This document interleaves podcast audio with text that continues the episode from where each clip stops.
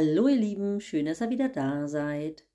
So, vor einigen Tagen kam die Frage rein, äh, was man tun kann, wenn das Pferd im Gelände Pfützen meidet.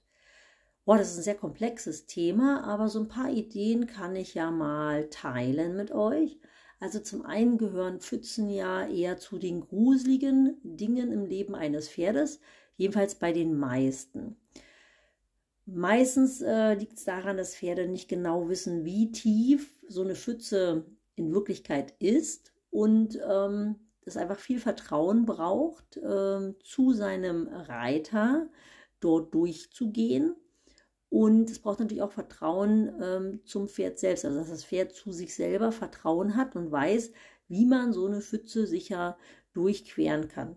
Vielleicht ist euch auch schon mal aufgefallen, dass in Extremsituationen, zum Beispiel wenn ihr ausreiten seid und das Pferd sich weigert weiterzugehen, dass wenn ihr absteigt und ihr vorgeht, dass euer Pferd euch dann folgt.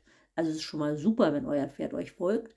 Aber schön wäre es ja, wenn ihr im Gelände nicht absteigen müsst, weil ganz oft ist es ja so, dass man dann, wenn man einmal absteigt und vorgeht, meistens absteigen muss ähm, und einfach nicht vorbeigeritten kommt.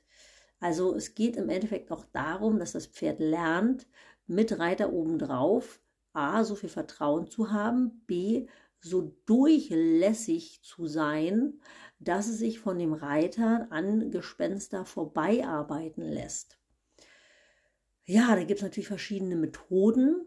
Ähm, zum einen, also ich versuche euch mal ein paar Regeln dazu zu erklären. Also das erste ist zum Beispiel, wenn man Wasser üben will. Man kann natürlich zu Hause in der geschützten Atmosphäre anfangen, Wasser mit dem Pferd zu üben. Das ist super. Das Pferd hat dann vielleicht auch verstanden, dass dieses eine Wasserhindernis, was man da bearbeitet, nicht gefährlich ist. Und dann geht ihr ins Gelände, die erste Pfütze kommt und es heißt wieder das gleiche Ergebnis. Das Pferd macht einen Bogen drumherum und ihr kriegt das Pferd nicht in die Pfütze rein.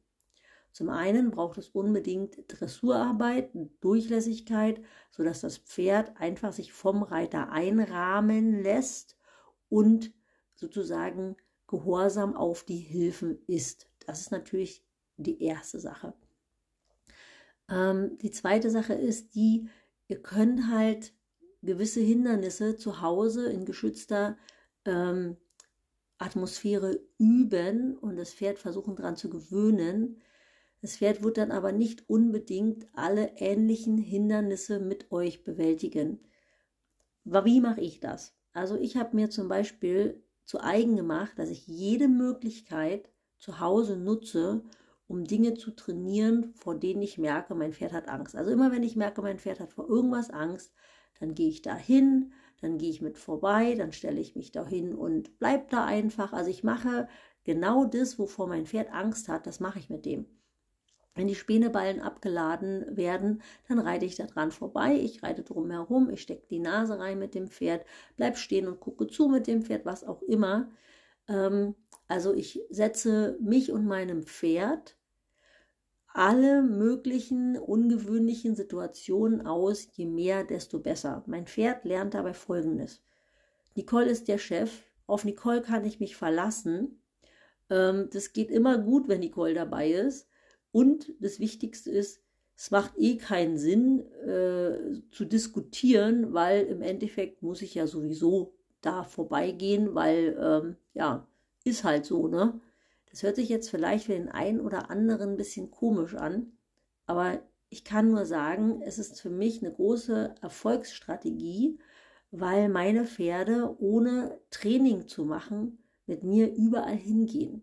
Also ich habe vor zwei Jahren mal gedreht Babylon Berlin und dann war ich mit den Pferden das erste Mal in Berlin, Großstadt, äh, Tierpark, äh, hier in Berlin dieses große, dieser große Park boah, weiß ich nicht, vierspurige Autobahn äh, und wir sind überall mit den Pferden lang.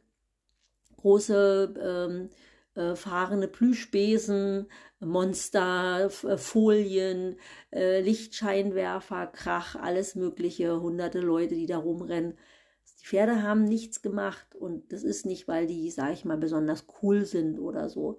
Das sind die beileibe nicht sind nervöse Turnierpferde, heiß und, und hochgezüchtet.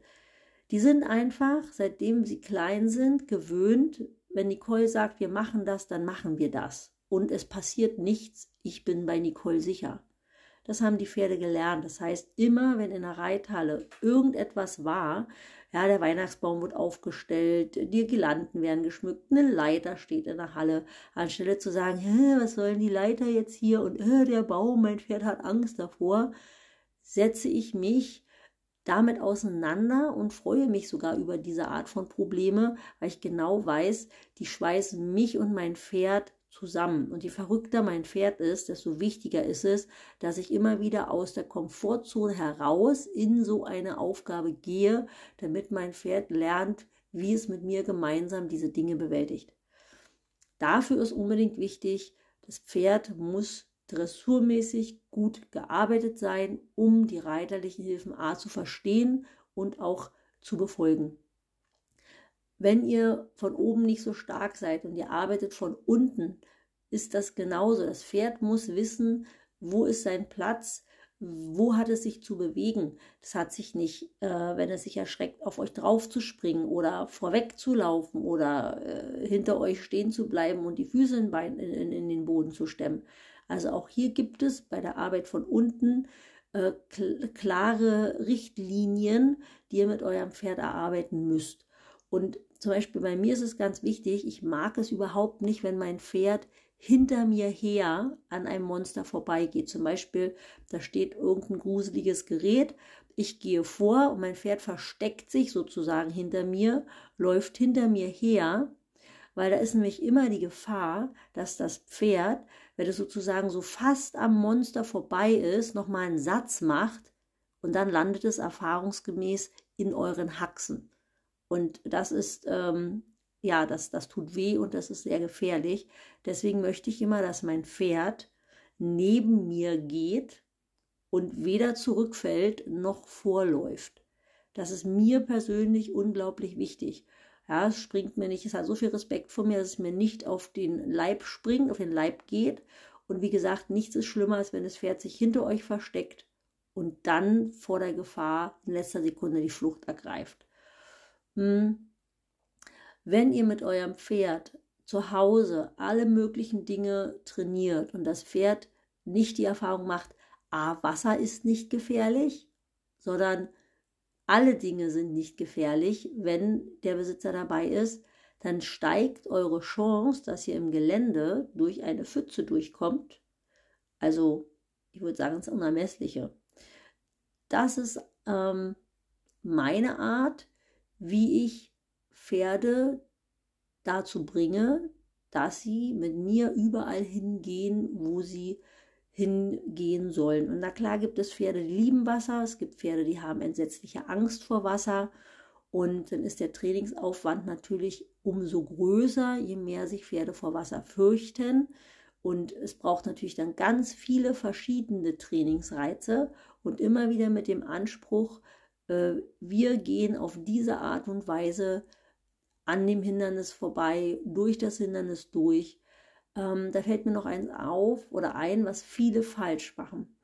Ähm, viele Reiter ähm, gehen, zum Beispiel, wenn im, in der Ecke ein gruseliges Hindernis ist, ne, dann gehen sie sozusagen frontal auf das Hindernis zu äh, loben das Pferd dabei, wenn es prustend davor steht und sagen, tut nichts, brav, fein und loben das Pferd.